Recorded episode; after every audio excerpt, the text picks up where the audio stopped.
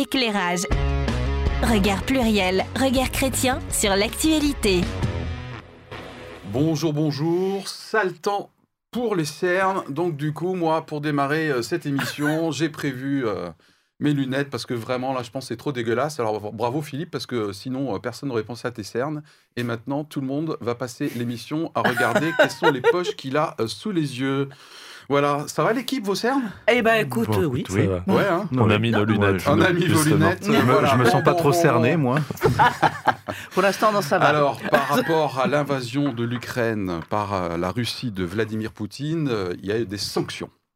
Les sanctions ont pour objectif euh, de traiter en paria, de mettre au banc de la communauté internationale, d'isoler, d'asphyxier, bref, de faire se retourner l'opinion publique russe.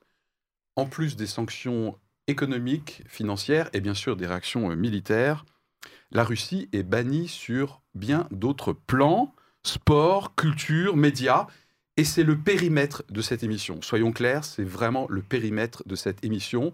Toutes les sanctions autres que celles que j'ai euh, citées euh, tout à l'heure. Par solidarité avec l'Ukraine, jusqu'où nos réactions individuelles et collectives doivent-elles aller? À partir de quand? Ne rentrerait pas-on individuellement et institutionnellement dans une dérive éventuelle mauvaise et contre-productive? Je prends juste un exemple, euh, le représentant démocrate de l'État de Californie aux USA, qui, le 24 février, a proposé d'expulser tous les étudiants russes euh, du pays. On va où? Là C'est la question que je me suis posée euh, par rapport à aujourd'hui. Alors certes, certes, un conflit armé avec toutes ces horreurs dont nous sommes les témoins ne prête certainement pas à la mesure, clairement. Mais nous allons quand même nous poser la question y a-t-il un risque d'hystérie, en tout cas chez nous, anti-russe C'est la question qu'on se propose euh, de se poser, qu'on se propose de se poser, yes, et bien sûr qu'on vous propose de poser sur la table devant vous, tranquillement, et de vous faire une opinion sur ce sujet. Peut-être que vous ferez partie de ceux qui disent, non mais attends Philippe, euh, c'est quoi cet angle? N'importe quoi, il n'y a pas d'hystérie, des réactions tout à fait normales, c'est à la hauteur de ce qui se passe. Et vous avez le droit de le penser, et nous aussi. Ou au contraire, vous allez dire, bah, enfin, euh, un sujet un peu euh, tabou peut-être sur la table, parce qu'effectivement, je trouve qu'il y a des dérives qui sont malsaines. Voilà la question sur laquelle on va euh, se positionner dans un instant. Mais d'abord, le tour de table traditionnel. Quand vous avez reçu le sujet qui arrive dans votre boîte mail, quelle a été votre réaction, toute l'équipe Et on clôturera ce tour de table avec la confession dont je me chargerai. David. La première réaction, j'aime jamais utiliser le mot hystérie. Ouais. Le mot hystérie me mérisse un petit peu, euh, pour plein de raisons. Euh, un peu féministe aussi. Euh, et voilà, donc effectivement, je j'aime pas trop ce mot-là et cette idée que finalement, l'instantanéité des réactions qui se passent aujourd'hui dans nos mondes hyper connectés est un mauvais signe ou pas, je sais pas. Je pense que c'est simplement le signe des temps. Donc, je...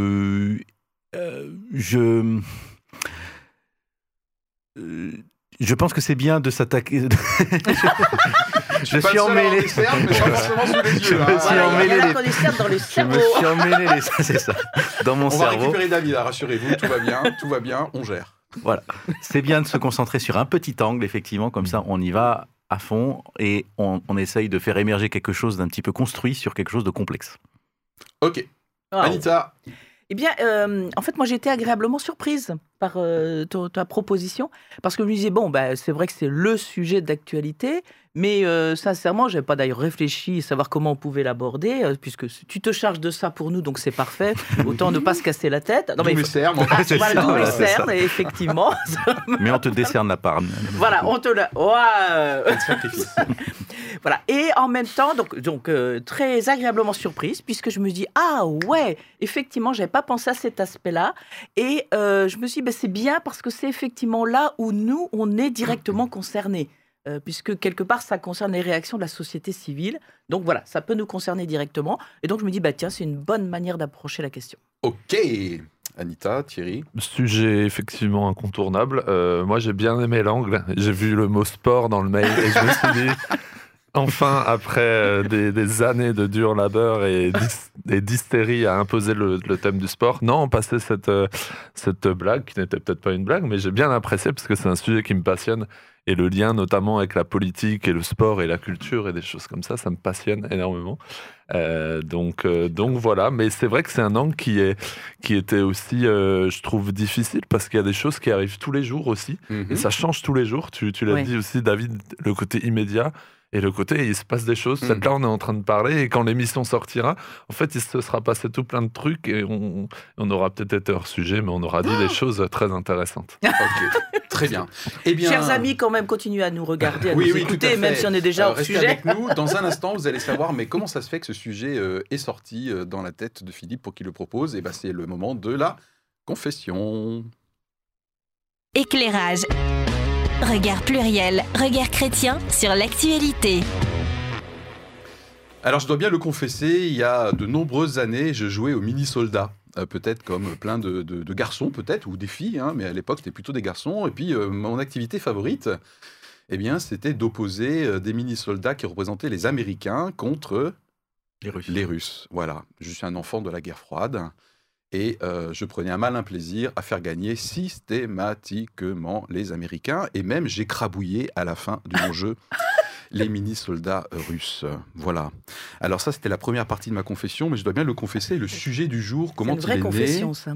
m'a fait passer en fait par plusieurs stades émotionnels. D'abord du scepticisme, ensuite à une certaine jubilation, pour finir aujourd'hui avec un début de révolte intérieure. Alors scepticisme. Eh bien, lorsque les sanctions euh, étaient encore à l'état de menace, eh bien, je me suis dit que euh, on, on, l'Europe allait encore être molle et lente. Scepticisme, jubilation, waouh! Waouh! Europe en tête, eh bien ça a frappé finalement vite et fort en termes de sanctions, je parle, parce que c'est le périmètre de notre émission. Finalement, agréablement surpris donc. Et là, je commence à ressentir en tant que spectateur cette fièvre de la riposte et je me délecte des premières conséquences pour la Russie, du genre Tiens, prends ça, bien fait Vladimir Ah, mais dans cette phase de jubilation, j'ai eu quelques premières alertes. Alors bien sûr, si euh, émotionnellement, euh, je continue de saluer le front uni hein, pour aider euh, l'Ukraine à résister, la multiplication des bannissements, y compris, y compris de la part de la Fédération internationale féline, hein, qui a banni les chats russes des compétitions, c'est pas fake news, hein, ok? Eh bien, s'accompagne d'un manichéisme, je trouve, sans recul, les gentils, euh, les méchants. Je précise évidemment que, en l'occurrence, le méchant, c'est celui qui agresse et qui envahit le pays. On est bien d'accord, hein, circonstanciellement. Ne faites pas dire ce que j'ai pas dit. Et puis, et puis peut-être plus grave, les dérives haineuses sur les réseaux sociaux, en tout cas euh, très euh, émotionnelles. Pour finir avec donc du coup un début de révolte intérieure, ou en tout cas d'alerte. Bon, révolte, le terme est peut-être un peu fort. Par exemple, avec la décision euh, de l'Union européenne d'interdire la diffusion de deux médias qui s'appellent RT France et Spoutnik, pour la raison invoquée, c'est plutôt ça qui me fait euh, tiquer, euh, médias de, de propagande russe. Sans déconner. Voilà. Euh, alors du coup, moi je me suis dit qu'il il y a un rouleau compresseur là du bien euh, qui, se met, en- qui se met en place. Et à ce titre, j'ai bien aimé la réaction d'Elon Musk. Elon Musk, le patron de Tesla, hein, entre autres, euh, voilà, qui envoie des fusées dans le ciel, milliardaire un petit peu excentrique, qui a notamment fourni des, euh, des alors je sais pas comment on appelle ça, mais des stations internet euh, par satellite pour que l'Ukraine puisse continuer à avoir de la, connexion. et il lui a été demandé de bannir de l'accès à ces stations euh, les médias russes, RT France et Sputnik. Et Elon Musk, euh, dans lequel je me retrouve bien sur ce coup-là, dit euh, comptez pas sur moi pour bannir euh, ces médias. Ça ne veut pas dire qu'il est d'accord avec ce que les médias disent, mais ils disent, de toute façon, moi je suis un absolutiste de la liberté d'expression, je cite Elon Musk, et puis de la propagande, il y en a un peu partout. Voilà, peut-être à des degrés divers, évidemment. Voilà, donc du coup, pourquoi je suis en alerte? Parce que avec toutes ces sanctions, en plus des réactions militaires, économiques et financières, eh bien moi, euh, euh, je m'alerte parce qu'une nouvelle fois, j'ai l'impression qu'en voulant lutter contre un totalitarisme, nous courons le risque de tomber nous-mêmes dans le totalitarisme. Et vous le savez, j'aime pas vraiment du tout ça. voilà. Je me suis mis à nu. Euh, on, on enchaîne sur les faits et contextes. Et aujourd'hui, c'est Thierry Alors, le T'étais au 24 courant. février, pardon T'étais au courant Exactement, oui, oui, c'est bon.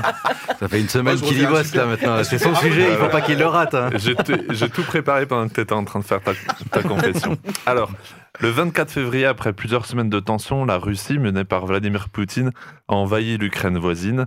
Rapidement, entre émoi, peur et volonté de réagir, plusieurs sanctions ont été prises à l'encontre de la Russie, sanctions diplomatiques, économiques, mais aussi, et surtout, du coup, pour cette émission aussi, dans le domaine de la culture, du sport et des médias. Du côté du CIO, le Comité international olympique, a été faite la recommandation aux fédérations internationales de sport et aux organisateurs de manifestations sportives de, je cite, ne pas inviter ou de permettre la participation d'athlètes et de représentants officiels russes et biélorusses d'ailleurs aux compétitions internationales.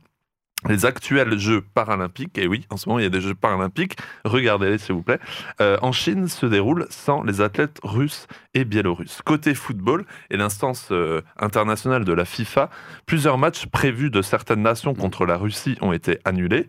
La présence de la Russie à la Coupe du Monde au Qatar en 2022 également annulée. Et les clubs en lice pour les compétitions européennes actuelles eux aussi exclus. L'oligarque russe Roman Abramovich, propriétaire du club londonien de Chelsea depuis 2003, a annoncé lui mettre son club en vente avant que son club subisse d'éventuelles sanctions du fait de sa nationalité et du fait euh, qu'il soit un oligarque russe. Équipe nationale suspendue en hockey, en rugby, exclusion des athlètes russes en athlétisme, en cyclisme, message d'indignation dans le tennis, euh, annulation du mondial de volley qui devait s'organiser en Russie, Grand Prix de F1 de Sochi en Russie annulé, Nikita Mazepin, pilote de F1 et fils de l'oligarque russe Dimitri Mazepin, a lui été exclu par son équipe. Bref, c'est vala- c'est l'avalanche de sanctions dans le monde du sport. Côté culture aussi, les sanctions, elles affluent. Certains jeux vidéo ont banni des protagonistes russes. Disney suspend la sortie euh, et la diffusion aussi de certains de ses films. Et plusieurs concerts de musique classique ont été annulés en cause de la nationalité russe de certains musiciens. Très récemment, le, le directeur musical du Bolchoï à Moscou et de l'orchestre du Capitole de Toulouse, qui s'appelle, je suis désolé, Togan Sokiev, Non, mais pour l'instant, tu t'en tires remarquablement Ah ouais, c'est extraordinaire, Moi, hein. je suis complètement estomaqué. Hein. Bravo, Roman. Abramovich, c'est bon, c'est foot. Donc notre ami euh, Tugan Sokiev, enfin je ne le connais pas, mais on peut dire que c'est notre ami, et il a été, euh, donc lui il a décidé de démissionner, hein, euh, choqué par la façon dont certains de ses collègues et de ses propres musiciens sont traités euh, de par leur nationalité et menacés Côté média, le réseau euh, TikTok a très récemment été fermé en Russie, et comme tu l'as dit, euh, la fronde également à l'œuvre, la chaîne RT, entendée par la Russia Today, financée par le Kremlin et présente dans plusieurs pays, dont la France, Mhm. a été fermée et ses chaînes YouTube ont été bannies. L'idée étant, comme le dit euh, Ursula von der Leyen, euh, la présidente de la Commission européenne, euh, avec l'idée d'interdire la machine médiatique du, Kremlin, du Kremlin. Pardon, ce sont ses propos. Mhm. En réaction à cela, du soutien, mais aussi de l'indignation. Est-ce vraiment aux sportifs, aux musiciens, aux journalistes de payer pour Poutine? N'est-on pas en train de tout mélanger S'interroger, s'interrogent certains, pardon? Le un poids, deux mesures est aussi reproché aux instances dirigeantes n'ayant pas pris de telles dispositions pour d'autres situations de guerre ou autres situations politiques tendues. Petit mot de contexte enfin, avec en toile de fond des liens qui pourraient être faits entre sport et politique, par exemple. Je vais pas du tout être long. En Russie, Poutine a utilisé depuis plusieurs années euh, le sport comme un véritable soft power, comme au temps de l'URSS. Le sport est loin d'être apolitique. Mm. Je vais un peu trop loin parce que je donne mon avis. Fallait-il néanmoins en arriver là? Alors, sanction logique ou acharnement contre de simples citoyens qui n'ont pas forcément de lien avec le gouvernement russe? Et il finit avec un point d'interrogation Wow. euh, remarquable. hein. Ouais, Merci beaucoup euh, Thierry. Euh, et j'en profite d'ailleurs publiquement pour remercier euh, toute l'équipe hein, fidèle euh, qui s'investit. euh, voilà, et nous sommes, nous, financés par... Et ben, par personne, en fait. D'ailleurs, euh, voilà. Financez-nous, c'est un appel. ne nous sanctionnez pas, s'il vous plaît. Eh bien, moi, je n'ai rien à rajouter par rapport à ma propre prise de notes en termes de fait et contexte. Thierry, Anita? David, Anita. Euh, Anita, pardon. Oui, moi je, je me dis qu'il y a euh, une chose qu'on qu'on qu'on qu'on espérait, enfin que certains espéraient, c'est peut-être de savoir que s'il y avait des Russes qui étaient euh, qui participaient à des manifestations, ça serait une occasion pour eux de pouvoir euh, s'exprimer et euh, dire publiquement ce qu'ils ce qu'ils pensent de tout ça. Voilà. C'est euh, une idée. Alors, j'ai un avis là-dessus, mais c'est pas un fait et contexte. Mais euh, parce que je pense qu'effectivement, moi, je manque de faits sur ce problème, sur ce point-là. Mhm. C'est-à-dire, je ne sais pas exactement ce que les athlètes en pensent, les athlètes russes en pensent. Mhm. Parce qu'ils sont, euh, voilà, je ne sais pas euh, que- quelle, quelle, quelle répercussion ça a derrière, en fait. On ne sait pas. Quels sont les risques qu'ils prennent si jamais ils le faisaient, c'est ça? C'est ça. Donc, Ouais, oui, déjà, déjà s'ils parlaient, s'ils ne parlent pas, qu'est-ce que ça change et comment ça remonte dans les, les trucs? Donc, en fait, il y a, dans toute cette question-là, il y y a une chose que j'ai pas vraiment trouvée dans la presse et c'est très, c'est d'une certaine façon un petit peu inquiétant. Oui. C'est qu'on n'arrive pas du tout à savoir comment ça remonte en Russie tout ça. Ouais. Voilà. Ah, verrouillé, Donc en là. fait, on est, on est devant un, un trou noir en fait, euh, dans lequel on essaye de, de comprendre euh, comment ça fonctionne et on ne sait pas. Enfin, moi personnellement, euh, je viens avec énormément de questions et finalement peu de réponses sur euh, la, le- les, les mécaniques de la société civile russe pour savoir comment vraiment ces, ces, euh, ces actions assez symboliques ont un, un impact positif ou négatif sur l'opinion publique euh, russe. Alors j'ai dit que j'avais rien à rajouter quand même, mais euh, je sais pas si tu l'avais cité, mais, mais y compris dans des jeux vidéo, les équipes virtuelles euh, russes et bélarusses ont été bannies. Oui, il l'a évoqué Ouais, rapidement. des, des protagonistes russes, ouais. Ah, oui, pas protagonistes, c'est... Oui.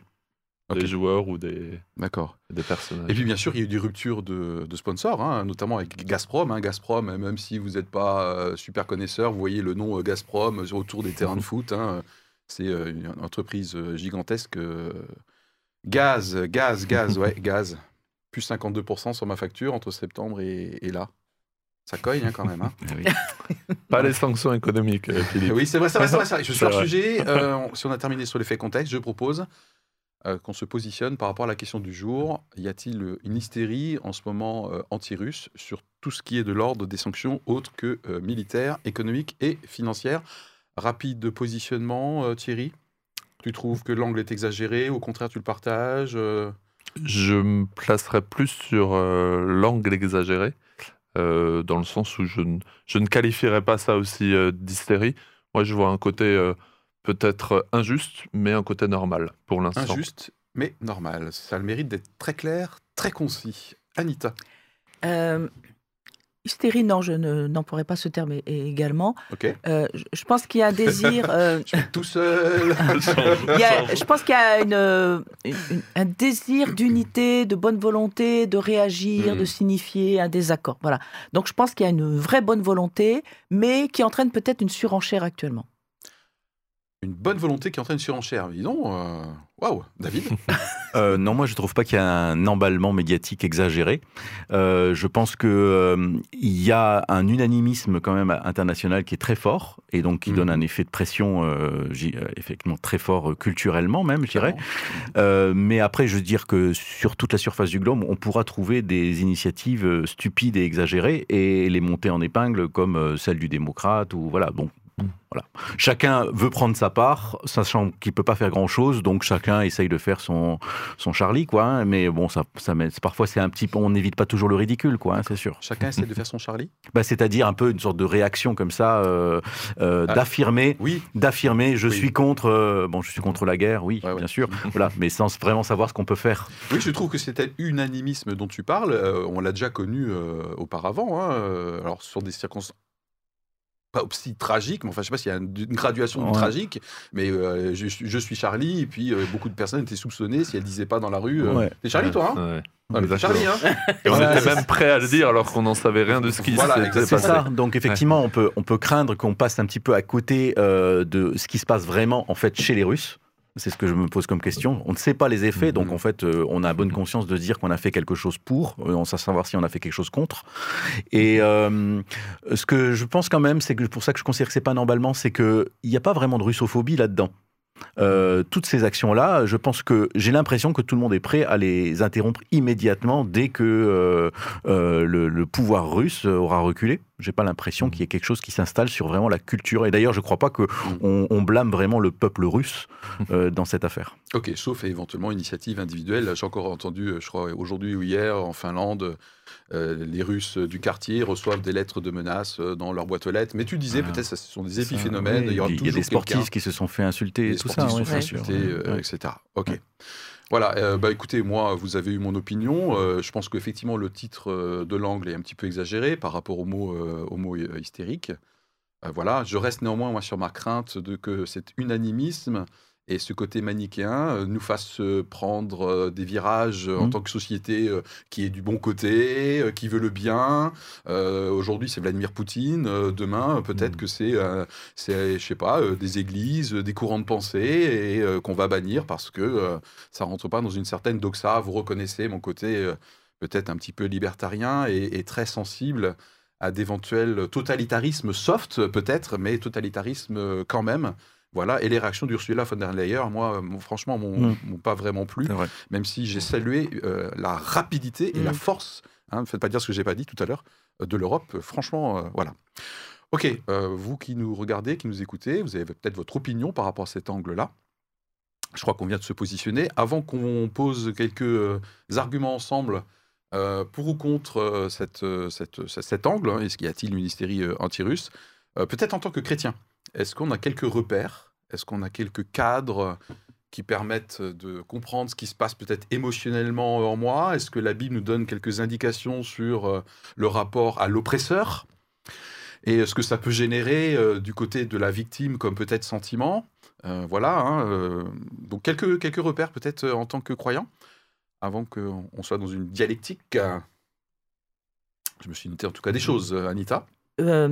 Je, je pense qu'il est important de, de rester dans l'état d'esprit, euh, euh, notamment qui est indiqué par, euh, par l'apôtre Paul, où il est dit euh, cherchez à faire ce qui est bien devant tous les hommes et ne, ne vous laissez jamais dominer par le mal. Et pourquoi je pense que c'est important? C'est en lien avec ce que l'on vient de dire. C'est-à-dire qu'on peut aussi se laisser entraîner à un moment donné, même s'il n'y a pas de russophobie, comme Mm. tu l'as souligné tout à l'heure, euh, on, on sait- on ne sait pas où ça s'arrête. hein. Parce que parfois, on ajoute une tranche sur une tranche, et on peut aussi devenir, euh, être animé aussi à un moment de haine, euh, et tenir des propos qui, sans le savoir, peuvent être haineux.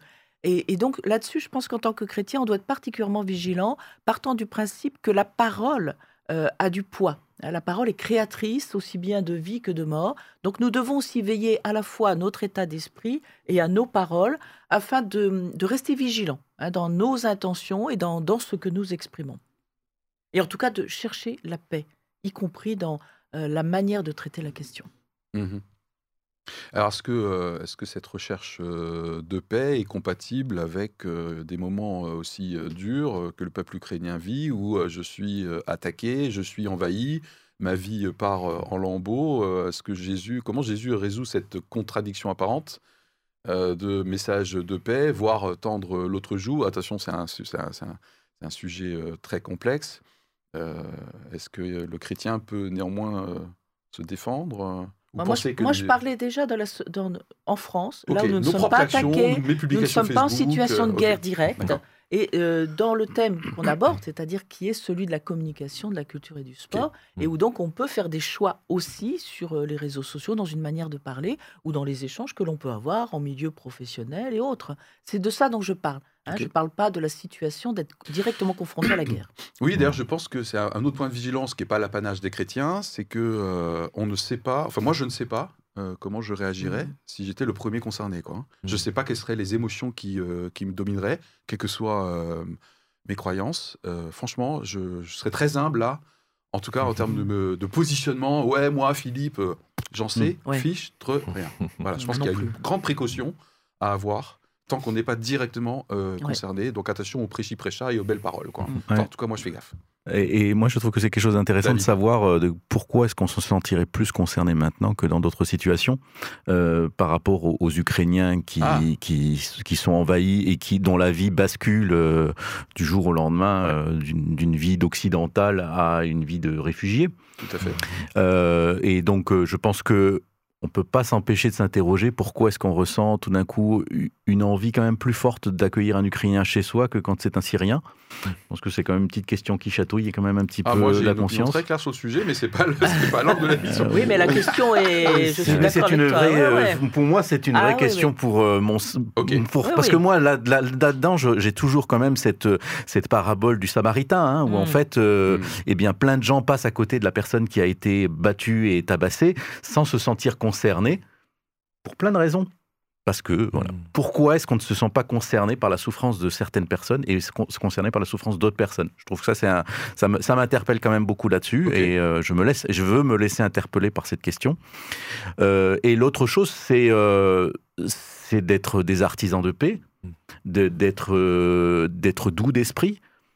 Euh, et que c'est à que c'est à eux que sera promis le, royaume des cieux, c'est-à-dire que effectivement nous avons euh, nous pouvons empêcher euh, de faire advenir les pires catastrophes et nous pouvons faire advenir le royaume des cieux aussi par notre douceur d'esprit.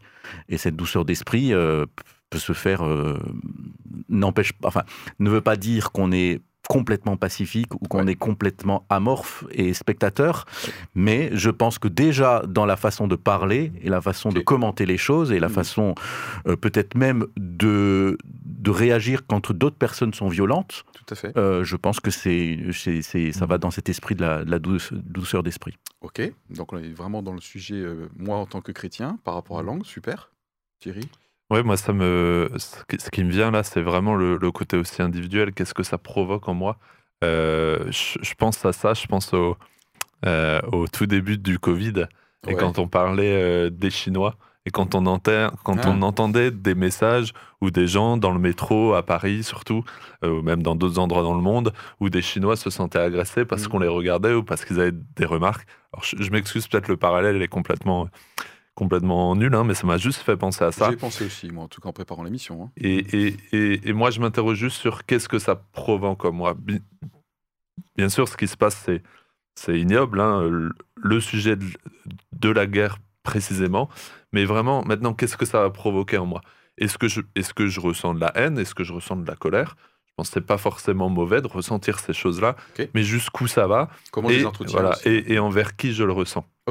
Est-ce que je le ressens Tu parlais des sportifs, est-ce qu'ils ont le droit ou pas de dire quelque chose? Il y, a, il y a un sportif dans une compétition d'athlétisme il y a, il y a deux, trois jours, un russe qui, qui concourait encore, Mhm. qui avait cette marque Z sur sa poitrine, et Z qui est un emblème qui est euh, mis sur les chars russes et sur les véhicules de guerre, et qui a clairement aussi énoncé euh, son soutien à la Russie. Ok. Bon, Hmm. d'accord. C'est vrai que cette personne, quand je l'ai vue, à côté d'ailleurs sur le podium d'un athlète ukrainien, bah, j'avais beaucoup plus d'amour, d'empathie et de respect pour cet athlète ukrainien. Voilà.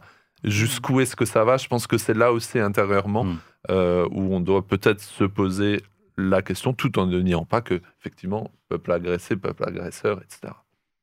Je me suis noté également euh, qu'en fait Jésus et, et- et les disciples vivaient eux-mêmes euh, sous une dictature, hein, la dictature romaine, qui était vraiment euh, euh, l'occupant.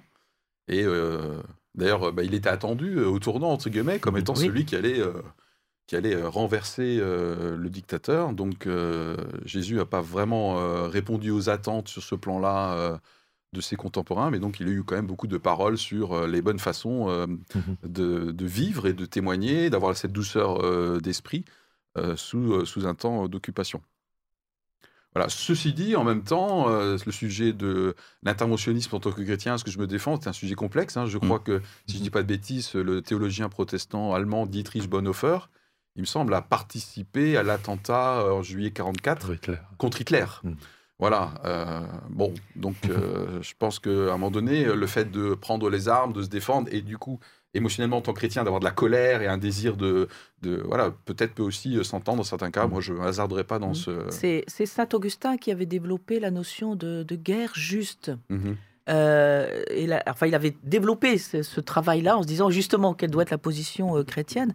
Et euh, pour lui, la- la- ce qu'il avait retenu comme étant la guerre juste, c'était celle qui, partant d'un principe qu'un pays était chrétien, hein, c'est une guerre qui ne devait répondre, enfin qui ne devait être que défensive, pas offensive euh, et proportionnelle. Voilà, donc ce qui est très théorique, il faut quand même le, le- Oui. le reconnaître. Ouais. Mais on voit qu'il y a eu comme ça des, des essais parce que la réalité fait que, euh, au travers des générations, euh, des siècles, les chrétiens ont été confrontés à la guerre et au conflit comme n'importe qui d'autre.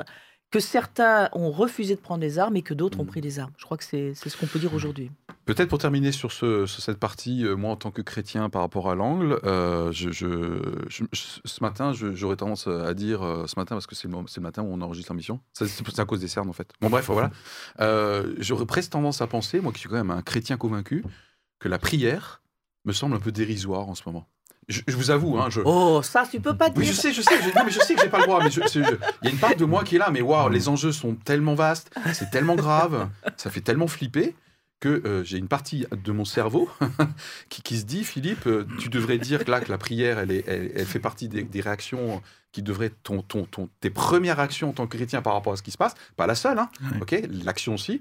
Et, j'avoue que j'ai une part de moi qui me dit, mais waouh, c'est c'est pas évident.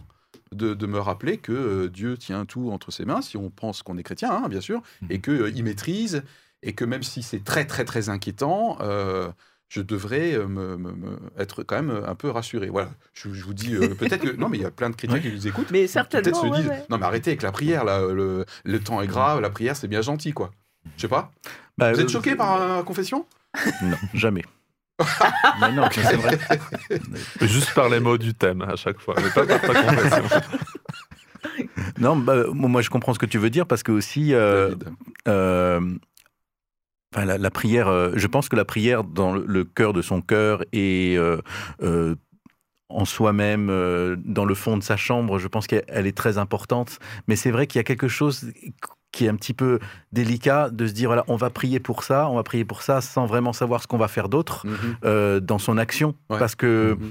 Là, c'est vraiment, on est dans une situation où en fait, on, on- on peut agir en tant qu'Européens et Français. Euh, des Ukrainiens nous réclament des armes, euh, nous réclament des- de l'aide, nous réclament d'être solidaires dans les sanctions qui vont affecter euh, le prix du gaz qu'on va payer et tout ça. Donc là, on est obligé de se mobiliser. On peut pas se concer... C'est pas suffisamment lointain pour qu'on puisse dire nous allons prier pour la paix et tout ça. Donc on- effectivement, on sent que peu que on est, il faut on ne peut pas être dans l'hypocrisie dans la prière. Euh, donc euh, c'est pour ça que je dis que c'est pour moi plus un enjeu personnel. Euh, et, et après l'effet de la prière par la suite, ça c'est ça nous échappe. Mais c'est vrai que de la prière collective et tout ça, je comprends le, le côté un petit peu trop facile de, de se réfugier derrière ça Très bien. en se disant qu'on alors qu'il y a des gens qui nous supplient immédiatement de d'agir de façon très concrète et qu'on peut faire. Anita, réaction par Ah, rapport à ce ben, que j'ai dit, pour puis on moi, clôturera euh, là-dessus. hein, Euh, pour moi, Philippe. la- la- c'est l'un et l'autre, c'est-à-dire à la fois, il est nécessaire, surtout en tant que peuple chrétien, euh, de contribuer euh, à l'accueil, euh, par exemple, de- des exilés, de l'étranger, à soutenir financièrement et autres. Bon, après, chacun le fait en fonction de ses moyens, mais la prière est pour moi une action. Et euh, la prière, c'est une intervention euh, qui consiste à solliciter l'intervention de Dieu euh, afin qu'il puisse aussi euh, intervenir auprès des êtres humains. Et puis parce que je pense qu'il y a également des enjeux spirituels, c'est-à-dire que je pense qu'il y a des forces Mhm. invisibles.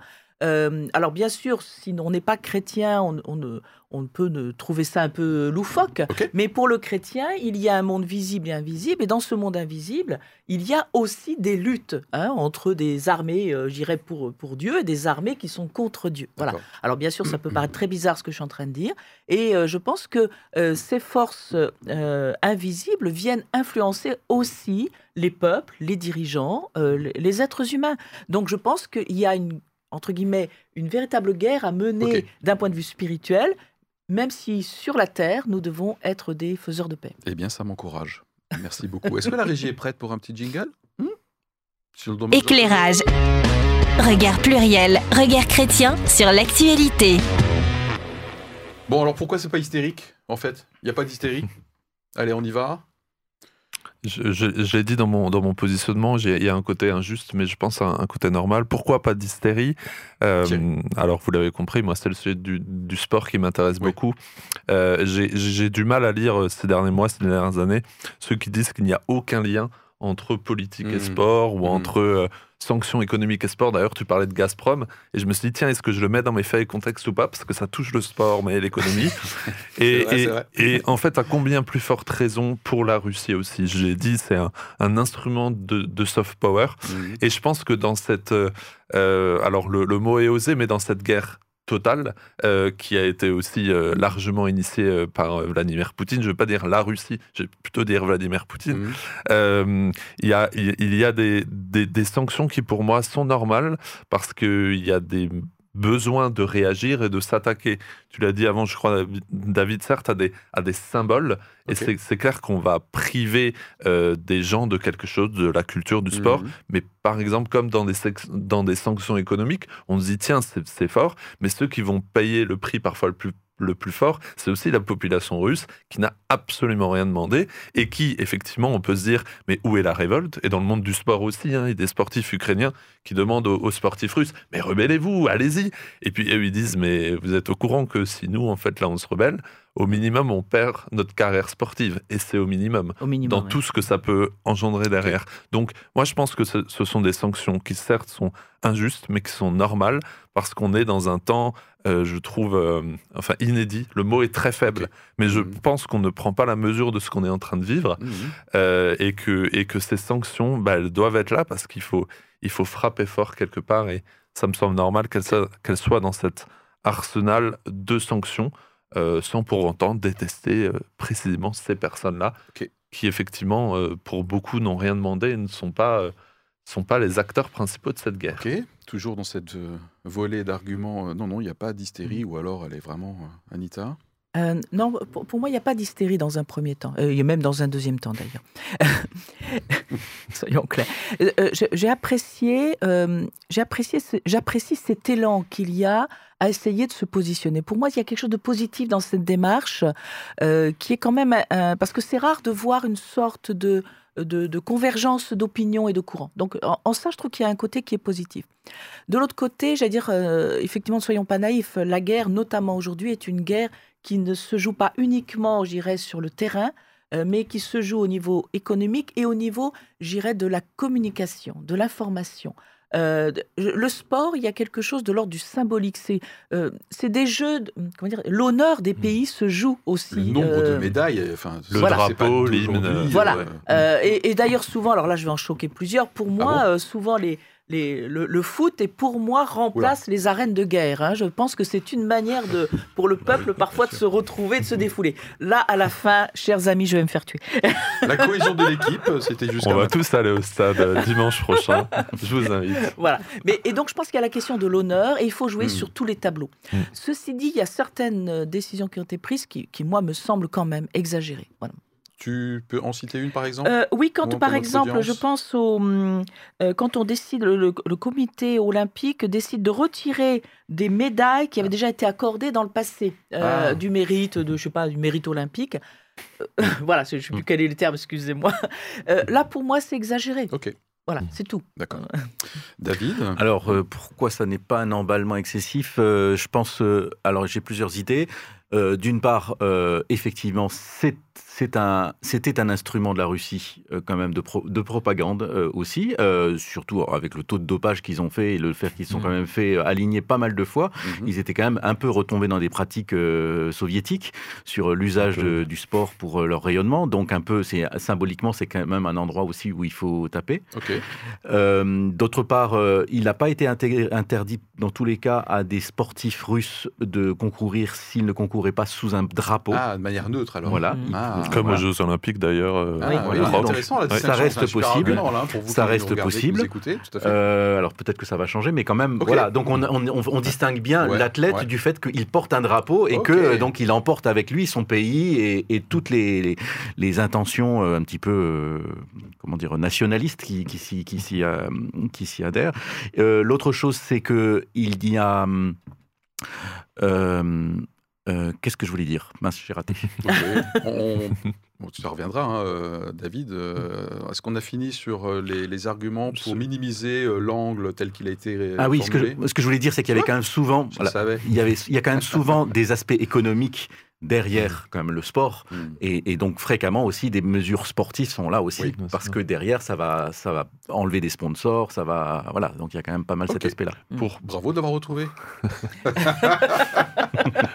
Pour, pour peut-être dévier du sport et aller sur un plan plus culturel et, mm. médiatique tu as, parlé euh, d'RT Sputnik et ça ça rejoint exactement ce que tu viens de dire c'est que euh, en préparant je me suis dit mais derrière il y a de toute façon aussi des sanctions économiques dans le sens où effectivement on peut invoquer la liberté d'expression, la liberté de la presse. Il y a aussi des questions de financement, mm. des, financements du pouvoir russe très clairement. Ce pouvoir russe est incarné par Vladimir Poutine qui attaque et qui ne semble pas avoir de limites. Donc on coupe aussi des choses, que ce soit des financements, que ce soit pour certaines personnes aussi des infos mensongères, on peut parler de propagande, etc., même s'il faut faire attention avec les mots. Euh, mais, mais je pense que ce sont des, sanctions, encore une fois, là, sur le plan euh, des médias, qui me semblent là aussi euh, normal vraiment. Alors et oui, effectivement, euh, tous les, tous les pays financent des médias, ça c'est sûr, et tous les pays utilisent parfois des médias pour dire des choses pas forcément euh, très roses, mais entre dire des choses pas forcément très roses et avoir la possibilité de s'informer autrement, ce qui n'est pas forcément possible d'ailleurs en Russie, voilà, on est quand même, quand on parle des médias ou de la culture, de la presse ou de l'information, devant un pays, effectivement, quand on coupe RT, quand on coupe Sputnik, devant aussi un pays que, quand je suis russe, notamment, mhm. on en parle, hein, hystérie anti-russe, quand je suis russe, si je veux m'informer autrement, ou si je veux écouter quelque chose d'autre, ou si je veux même penser parfois différemment, ben j'ai peur, je dois avoir peur pour ma vie. Et je pense que ces sanctions, elles sont là aussi pour dire, mais ça, en fait, on n'en veut pas. Et nous, on, on jouit d'une liberté de la presse, on veut la défendre c'est clair qu'on veut la défendre et on coupe des médias, donc on pourrait se dire c'est bizarre, mais il y a des idées derrière et des idéologies qu'on veut aussi bannir mm. et peut-être une certaine vision du monde avec laquelle on n'est pas trop d'accord. Ok, est-ce qu'il y a encore un dernier argument avant qu'on balaye rapidement les points qui pourraient être inquiétants quand même dans les dérives actuelles? Oui, euh, oui euh, il y a je pense que ça va faire la transition. Euh, il y a un point où vraiment je ne suis pas d'accord, c'est l'annulation des concerts euh, parce que euh, c'était des œuvres de compositeurs russes qui allaient être données. Oui, Prokofiev, Tchaïkovski. Voilà. Ok, donc là on switch effectivement. Ça pour moi c'est une dérive inquiétante. J'ai envie de dire, pour moi, c'est du grand n'importe quoi. ok, d'accord, bah, ça mérite d'être clair. voilà. Euh, oui, et ça mérite une réaction. Ça mérite une réaction dans ce sens-là. Je pense que euh, effectivement, ça serait inquiétant qu'il n'y ait pas une indignation euh, du public par rapport à, la, stupidité qui a été dite euh, à ce moment-là par cette personne. Mm. Elle doit sentir tout de suite que non, ça effectivement, c'est nauséabond et que c'est stupide. Je pense que là, on a une action à faire aussi pour, mm. réagir dans ces cas-là. Bon, moi, ce qui peut aussi me, sembler un peu inquiétant, ça a été cité, c'est la les réactions à géométrie variable. Hein. Alors, même si il y a un shift, shift c'est un terme anglais, mais un basculement. Il y a un, basculement euh, d'histoire aujourd'hui, ça c'est clair et net, même si on mm. n'en prend pas tellement conscience, mais quand même dans, dans les médias, c'est clairement, euh, clairement écrit. Mais euh, effectivement, bon, il y a, des fois, ça peut faire penser à deux poids, deux, deux mesures, quoi. Hein. Mm. Il y, a, beaucoup d'autres situations dans, le monde qui auraient pu faire l'objet euh, proportionnellement aussi, mm. proportionnellement, mm. de réactions. Bon, voilà. Euh, on, est, on est quand même sur le territoire européen et nous sommes directement concernés. on est à quelques centaines de kilomètres. Euh, et je me demande, alors petit bout d'analyse peut-être surprenant, je me dis, est-ce qu'il n'y a pas aussi un contre-coup lié à la crise sanitaire? C'est-à-dire que pendant ces deux dernières années, nous n'avons pas eu le choix de certaines choses. On nous a imposé hein, un certain nombre de, de contraintes. Et je, me demande si là, il n'y a pas une forme de liberté retrouvée qui est de, pouvoir reprendre un peu de pouvoir sur sa, la propre expression et de dire voilà ce que nous pouvons faire, ne pas faire. Voilà, c'est une petite analyse. Euh, moi, un point qui m'inquiète, hein, c'est euh, le, un espèce de strabisme euh, par rapport à la lecture aussi des événements, c'est-à-dire que dans cet unanimisme, je puisse avoir de plus en plus de mal à trouver des articles qui pointent aussi que ce conflit ne n'est pas d'hier. Oui. Il y a quand même des enjeux par rapport à l'élargissement de l'OTAN. Et Dieu sait que je suis pro-américain, je l'ai dit dans la confession tout à l'heure, euh, depuis tout petit, j'ai des petits soldats, les Américains ils gagnent toujours euh, chez Philippe, ok, mais quand même, voilà, attention, il y a quand même des enjeux, et puis les enjeux liés aux, hydrocarbures. Euh, voilà, il y a des enjeux monumentaux de cours de récréation, mais avec des jouets d'adultes. Donc les Américains en tête hein, font tout pour qu'on ne soit plus dépendant euh, des hydrocarbures russes. Donc c'est juste oui, une, une attention dans la lecture de hein. l'actualité. Mm. Euh, de, faire un peu attention. Il n'y a pas tout du gentil d'un côté. Je ne parle pas de l'agression, là, où je suis sans ambivalence. Voilà, c'est un point de vigilance pour moi. Ouais, ce qu'il faudrait, et je ne sais pas, peut-être que les Américains ont des espions, parce qu'ils ont l'air quand même assez bien informés, souvent, les Américains, quand même, là. Ils ont, ils ont été quand même assez au courant à l'avance euh, des, des, des, projets d'invasion, vraiment. Euh, je pense qu'il faudrait arriver à savoir vraiment qu'est-ce qu'est-ce qui comment ça bouillonne dans la, dans la population russe. Et ça, ça serait mm. quand même important de le savoir pour savoir s'il faut mettre encore plus la pression ou si finalement ça, ça n'est que du, que de la bonne conscience qu'on se fait. Euh, je, j'ai par exemple été sur un article, donc j'étais sur Facebook et puis j'ai cliqué pour aller sur RT euh, France, voilà pour y aller dessus. Donc déjà un super avertissement de Facebook en me disant attention, vous allez sur un site qui pourrait être mhm. truc. Bon, ça fait bizarre quand même. Et puis quand je vais dessus, bah, je vois un site euh, qui, qui, mentionne toutes les informations européennes. C'est-à-dire qui, bien sûr, qui est très orienté, il y a certains trucs, mais quand même qui dit, voilà, les Ukrainiens réclament ceci, euh, le truc et tout. Donc euh, moi, je trouve quand même assez bizarre qu'on dise, euh, bon, peut-être la télé, c'est différent. Et on sait effectivement que la propagande russe et, et les, la- la- le balançant, balancer des fake news a été un outil de, effectivement, de soft power de la Russie pour déstabiliser les élections et tout ça. Mais ouais, moi je suis pas aussi pas très à l'aise avec ça Moi non plus. pas très à l'aise. Et puis, hein. je ne sais pas. donc, Facebook a été coupé dans les dans les faits et contextes a été coupé quand même chez en Russie. Tout à fait. Mais le reste d'Internet n'est pas complètement euh, verrouillé. Donc, en fait, ce qui peut être publié en Europe peut aussi quand même les atteindre. Ils peuvent encore lire. Donc, euh, ils n'ont pas forcément besoin qu'on leur mette le nez euh, sous, dans, dans la terre pour leur dire vous ne pouvez pas venir ici, vous ne pouvez pas venir en Europe, pour comprendre quand même qu'il y a un unanimisme international pour euh, condamner cette invasion. Et on est euh, à la fin, Thierry? Une, moi, je, le, le risque d'hy- d'hystérie, moi, je le vois vraiment, ça, ça a déjà été dit, mais j'avais.